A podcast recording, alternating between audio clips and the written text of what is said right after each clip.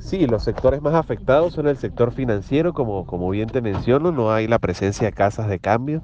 La banca también ha desaparecido por completo, sobrevive solamente un banco, el Banco Sofitasa y un banco bicentenario. Eh, todos los demás bancos cerraron sus agencias y se fueron. No hay una casa de cambio.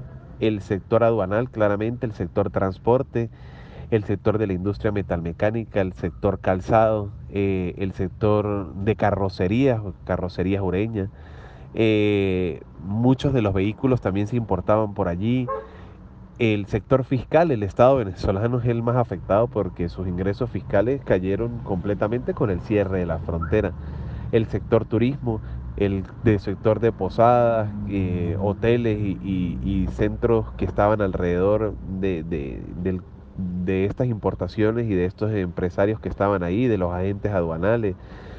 Básicamente el sector manufactura, quien, quien producía plásticos y exportaba hacia Colombia, aprovechando que, que era una de las empresas que producía el polipropileno. El sector eh, agrícola, porque, porque nosotros de algún modo teníamos fertilizantes importantes que eran colocados hacia este sector, que bueno, hoy han sido sustituidos por monómeros, pero bueno, la corrupción ya es otro, otro, otro artículo, otro tema. Sin embargo, básicamente todo lo que Venezuela tenía una ventaja competitiva y comparativa, pero que lo perdió por completo. Lo perdió porque desde el cierre de frontera y desde la salida de Venezuela de la Comunidad Andina de Naciones, pues lo que ha reinado en la frontera es la ausencia de una planificación financiera estratégica, de una planificación de fronteras.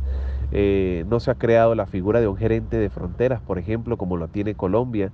Y esto ha hecho que cualquier persona se crea con la capacidad de, administrar la frontera. Aunque en otro era el gobernador del Táchira, pues hoy esas facultades han sido relevadas por completo y cualquiera pues se cree con la facultad de, de tomar las decisiones y de hacer y de cerrar en un pueblo que ha estado unido pues desde la independencia.